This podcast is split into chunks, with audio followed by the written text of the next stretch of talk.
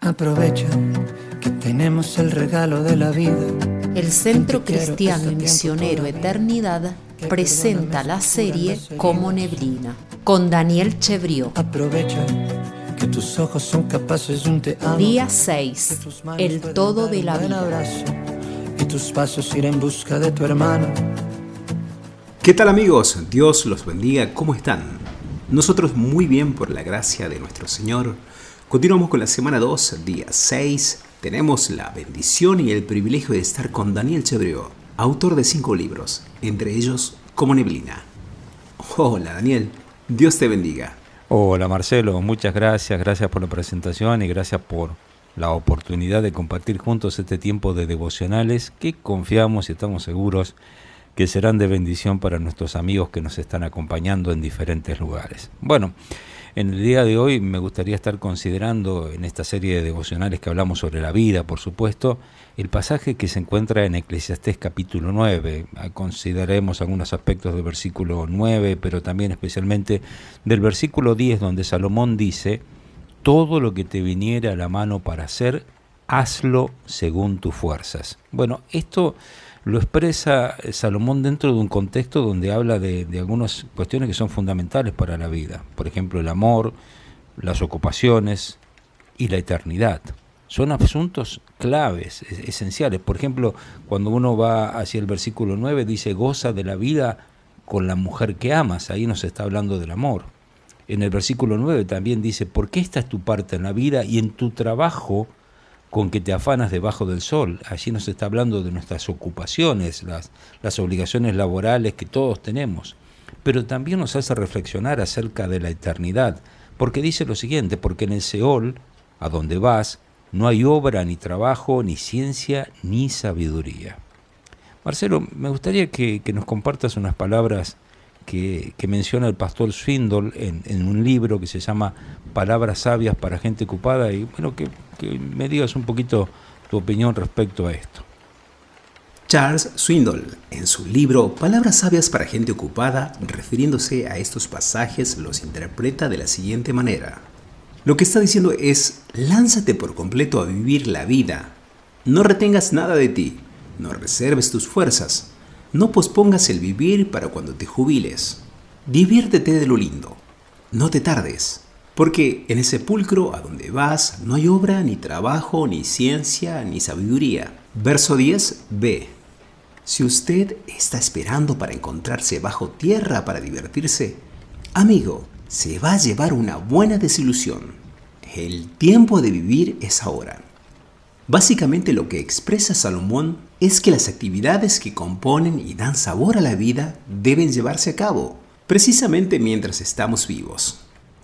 Es importante entender que cuando Salomón está diciendo así, según la NBI, la versión NBI, y todo lo que te venga a la mano, hazlo con todo empeño, se está refiriendo a dos grandes divisiones que incluyen todos los hechos de nuestra existencia. ¿Cómo podríamos dividir todos los hechos de nuestra existencia? Bueno, en dos partes. Los aspectos personales, aquello que es personal, que incluye por supuesto el amor, la familia, la amistad, etcétera, y todo lo que es profesional, que incluye nuestras responsabilidades de estudio, trabajo, o sea, responsabilidades propias de la vida.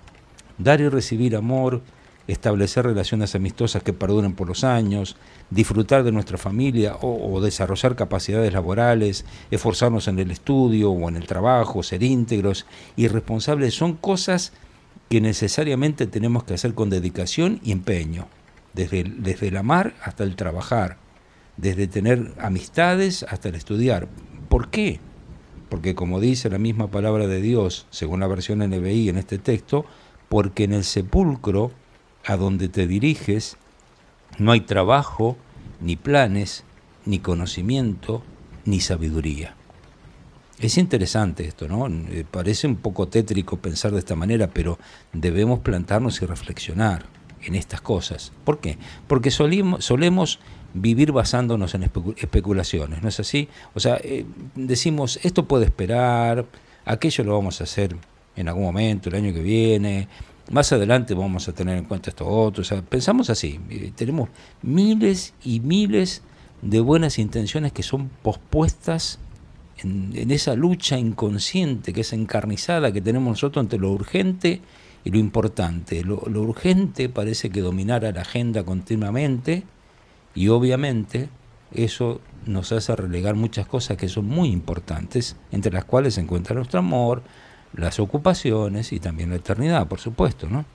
Decimos todo puede esperar, para, para todo habrá tiempo algún día. Ahora, la verdad es que de esa forma pensamos que la vida consiste en fruncir el ceño, agachar la cabeza, darle para adelante, pensar en otra cosa. Pero la verdad es que la vida manifiesta una paradoja, ¿no? La vida es paradójica en sí misma. Nos da lecciones, pero normalmente estas llegan demasiado tarde. Las lecciones de la vida cuando llegan ya pasó la oportunidad en muchas ocasiones. ¿Qué quiero decir con esto? Bueno, esto es algo muy simple. Cuando aprendemos la lección, esta es como el peine para el calvo, ¿no? Como por ese dicho de Ringo Buenavena, que la experiencia es aquello que nos da la vida cuando nos quedamos pelados, ¿no? Seguramente ya no es de mucha utilidad, ya es como algo que lo tenemos, pero no le vamos a dar el mejor uso. O sea, Salomón, que se está enfocando acá en dos áreas principales, lo que está planteando no es que aquellas cosas que están dentro del ámbito estrictamente personal y lo que podríamos calificar como nuestras responsabilidades laborales o profesionales, tenemos que hacerlo todo de una manera que esto sea pleno y satisfactorio. Tenemos que tomar conciencia que habrá un momento donde nosotros no podremos avanzar en la vida porque esa vida se va a terminar cuando Dios disponga. Y hay muchísimas obligaciones de esta vida que las tenemos que cumplir ahora, hoy, aquí, en este lugar. ¿Por qué aquellas cosas que implican dar amor, trabajar o servir tienen que hacerse al 100% porque este es el momento para hacerlo? Después pasaremos a otra, a otra etapa en la eternidad, pero lo que tenemos hoy para hacer tenemos que hacerlo de la manera adecuada. Marcelo, por favor, termina para nosotros con una reflexión final. La ley de la siembra y la cosecha, expresado en Gálatas 6.7, es relevante para todos, tanto para el que cree como el que no. Para ambos la responsabilidad es igual. ¿Por qué? Porque hay una eternidad por delante, con Cristo o sin Cristo. Como dice Romanos capítulo 2, verso 6, el cual pagará a cada uno conforme a sus obras. El premio está en tiempo futuro lo que hicimos en tiempo pasado, pero lo más importante está en tiempo presente. La decisión es personal, el cambio de nuestras vidas es hoy. Recordemos, es importante repasar nuestra vida y ver si le estamos dando el sentido que merece. Muy bien, hasta aquí el devocional número 6. Dios mediante será hasta mañana. Antes, escuchamos la música de Marcos Witt, Tiempo todo haya pasado y sea hora de contar qué será lo más preciado que has de encontrar. Ojalá no te des cuenta y sufras una decepción cuando veas que tu vida fue un gran error. Muchas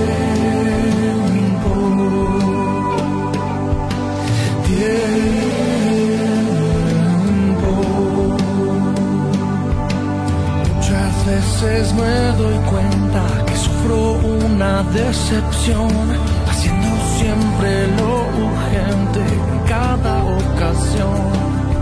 Me olvido de lo importante, de las cosas de valor, y termino diciendo, el tiempo me faltó.